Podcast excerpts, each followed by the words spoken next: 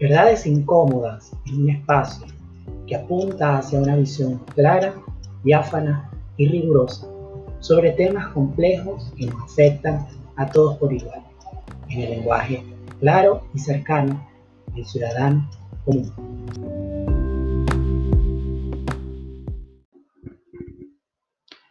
Un abrazo para ti que me escuchas, que tomas un tiempo, un instante, un momento de tu realidad para tener alguna resonancia, alguna conexión en esta interpretación que hacemos entre tú y yo y entre varios sobre las verdades incómodas.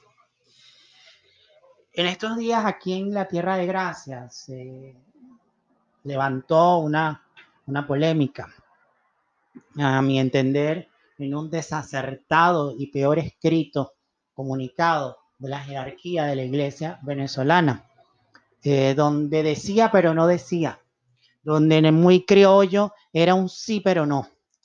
Un documento que particularmente a mí me llenó de profunda indignación, pero más que indignación, me dio mucho dolor. Mucho dolor porque la Iglesia Católica Venezolana está directo, codo a codo, mano a mano, con el pueblo que sufre, con el venezolano que tiene hambre de, de cuerpo, hambre de justicia y hambre de libertad. Por eso es que duele. Y de ese dolor que me produjo tan indignante documento,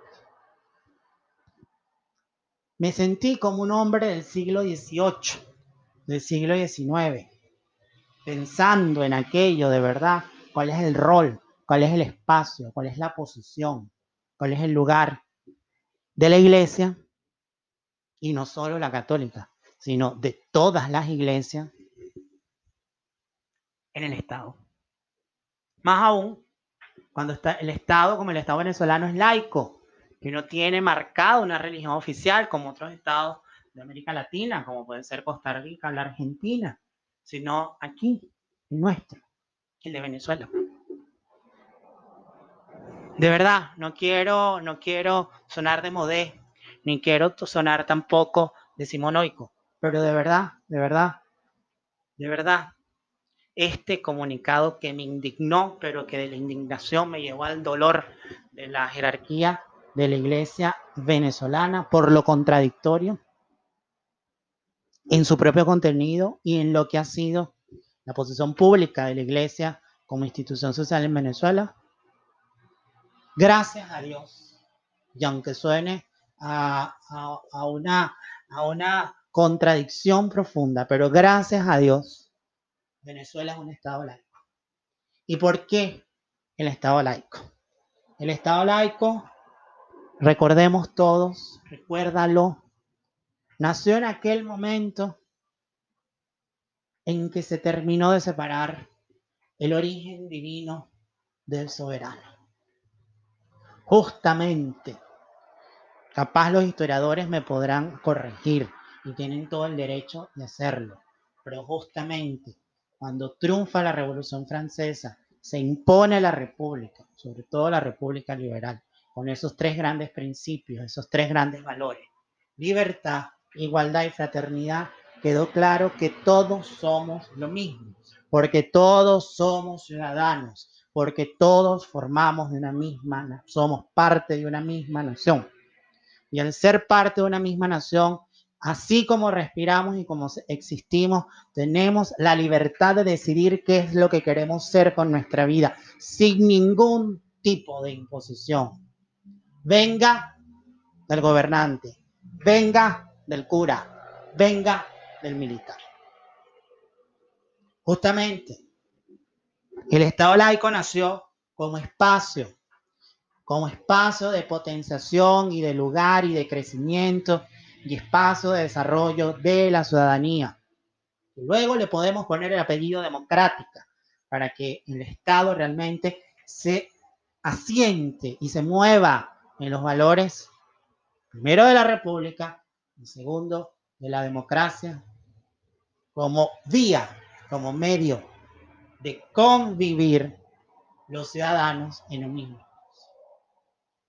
Justamente, el Estado liberal, el Estado democrático, y si quieres ponerle un nombre más simple, el Estado laico, es el espacio del ejercicio de la libertad plena, con arreglo de aquello que los abogados dicen, de que bueno, usted puede hacer todo aquello que no esté prohibido en la ley, pero también usted no está obligado a hacer nada que vaya en contra de la ley. ¿Y por qué la ley es importante? Porque la ley pone por escrito los acuerdos que entre ciudadanos iguales, fraternos y libres establecen para convivir. Por eso es que en el Estado laico no hay nada más allá que lo impuesto por la propia libertad. Suena contradictorio, pero es el límite que nos ponemos para poder convivir. No es, una, o no es un orden divino, no es un dedo que viene de arriba abajo diciéndome que yo estoy condenado a ser pobre y miserable porque Dios así lo quiso. Si es realmente cierta la enseñanza de la iglesia y de la iglesia católica, Dios es amor absoluto y universal. Y Dios no va a querer ver a sus hijos sufriendo y pasándolo mal, porque un padre nunca quiere que su hijo sufra. Y si trajo hijos a sufrir al mundo, ¿para qué los trajo? ¿Para qué los engendró? ¿Para qué los creó?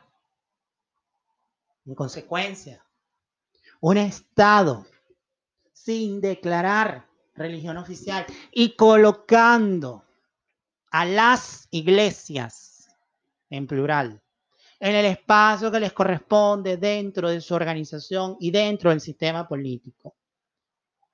Consolida su noción de síntesis, su espacio, su condición de síntesis, perdón, en la cual la representación política se convierte en la expresión más sublime de la participación ciudadana, porque el ciudadano elige entre los iguales aquellos que de verdad se van a dedicar a lo común. Para yo, en esta condición de, delegación, me pueda dedicar a mi vida privada. Sin olvidarme que tengo un igual que mí designado como representante que gobierna en mi nombre. Porque la soberanía no la da Dios, la soberanía la da el ciudadano. Pero cuidado con algo. El Estado laico y puede sustituir el adjetivo laico por liberal, por democrático, como tú quieras. Lo dejo a tu criterio requiere de un proceso educativo que será también laico y que necesariamente tiene que ser laico. ¿Por qué? Porque si en el Estado soy libre, en términos amplios y hasta en términos teóricos, si tú quieres, porque no hay un Dios diciéndome que yo tengo que morir en una condición o en una jerarquía o con unas limitantes. Justamente el sistema educativo, la escuela de ese Estado laico, es el espacio en el cual modelamos, formamos en la libertad del ciudadano. ¿Y por qué esto? Porque es un proceso que va de mano no de la fe, no del dogma impuesto por una jerarquía, no,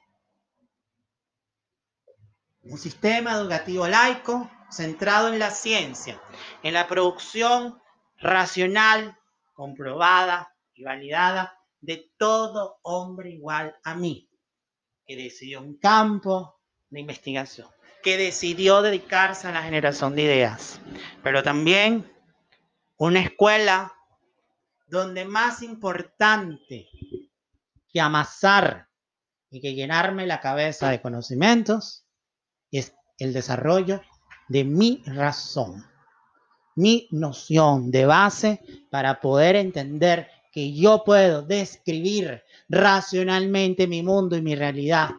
Y que no hay un determinismo de un dedo, de una instancia metafísica superior a mí, teológicamente superior a mí, diciéndome lo que es bueno y lo que es malo, sino que está en mí, en mi condición de ciudadano, a través de los valores de la libertad, la fraternidad, la igualdad y si quieres de la democracia, entender la razón de mi existencia y hasta dónde la debo llegar.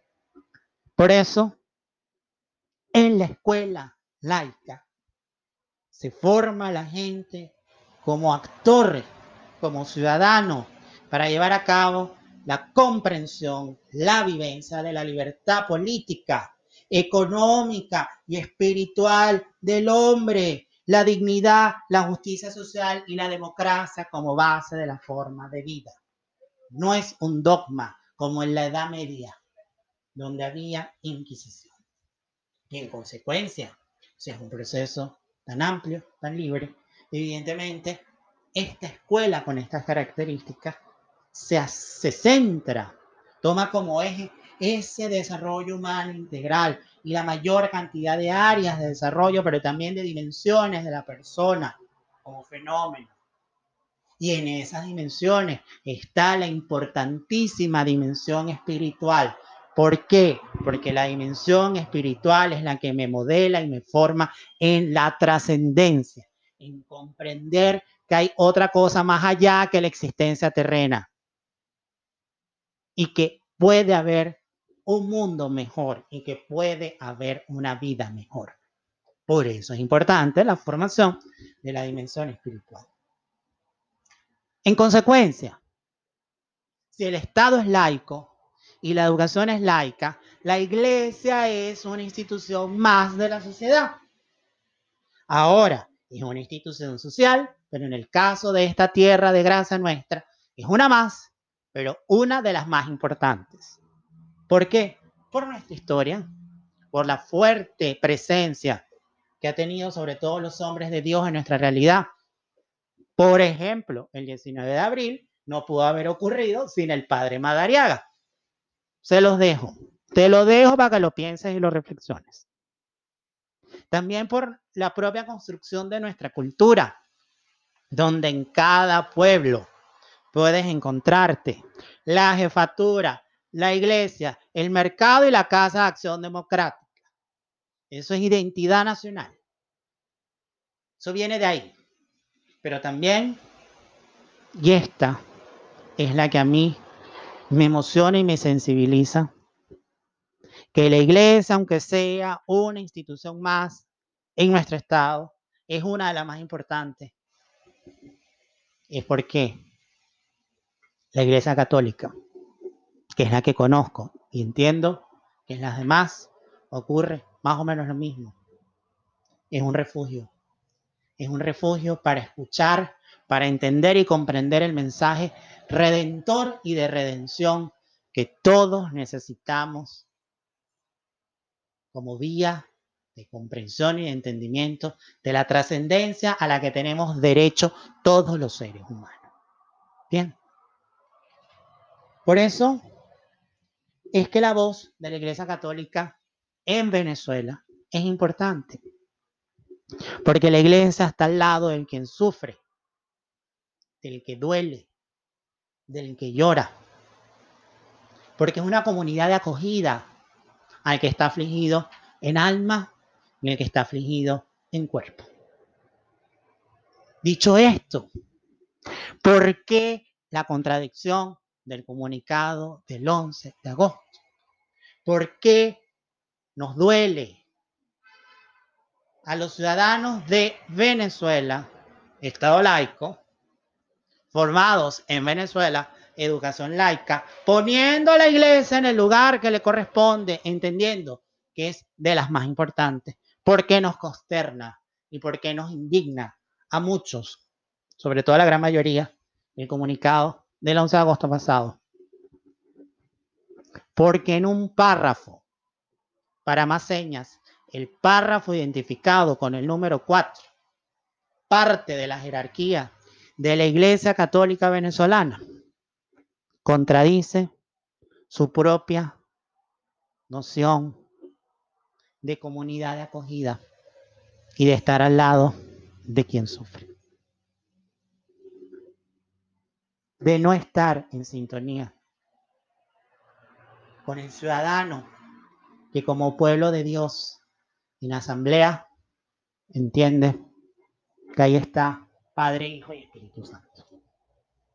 Por eso, el ciudadano venezolano del Estado laico y formado en el sistema educativo laico tiene todo el derecho, tiene toda la capacidad y tiene toda la potestad de discernir a lo que dice no solo la jerarquía de la Iglesia Católica, sino de cualquier confesión religiosa que hay en este país.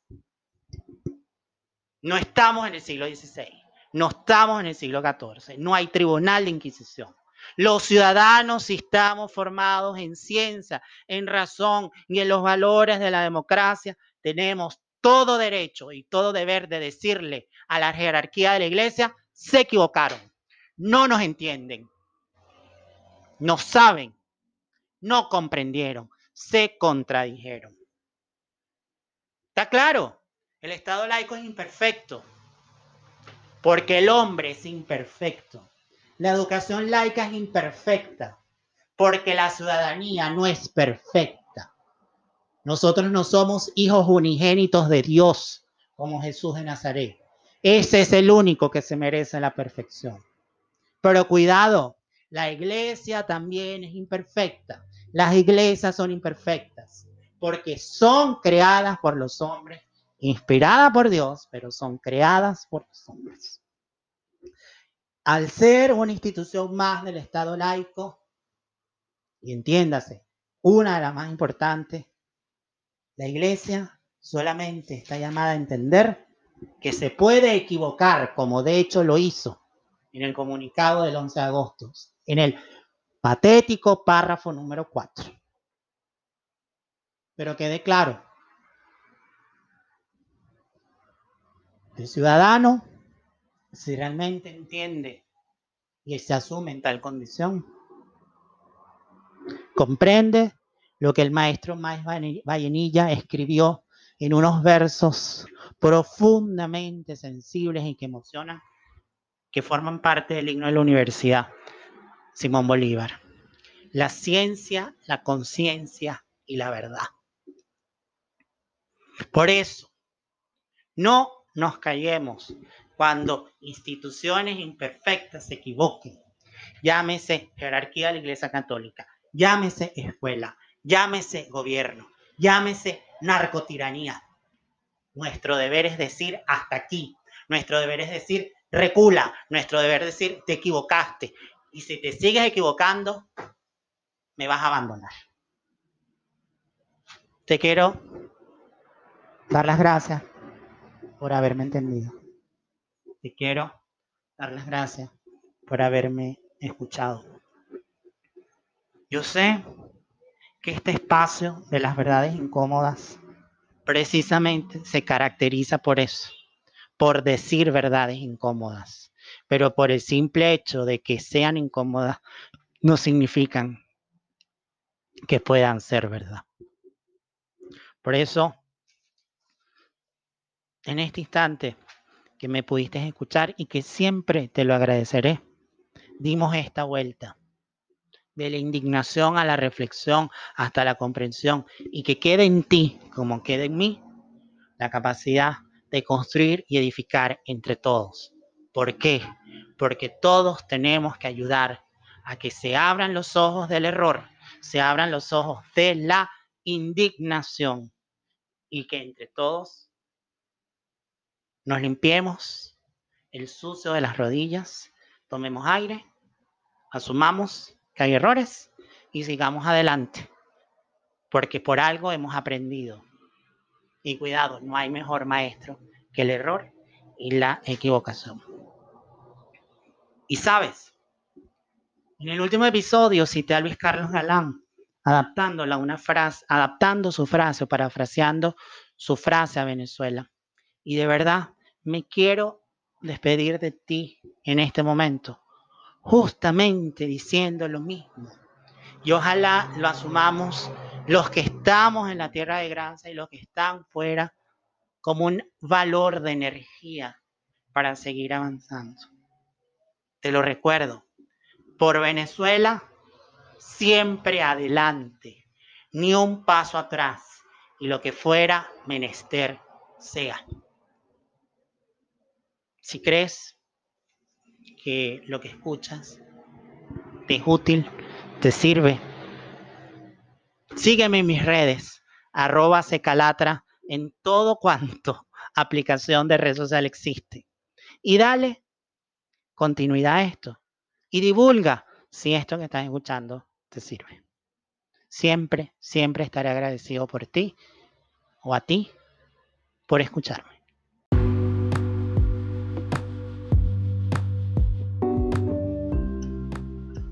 Verdades incómodas espera haber generado la inquietud, reflexión y decisión por actuar en la consolidación de un camino cierto hacia la recuperación de nuestra democracia y la consolidación de una educación de calidad y libertad.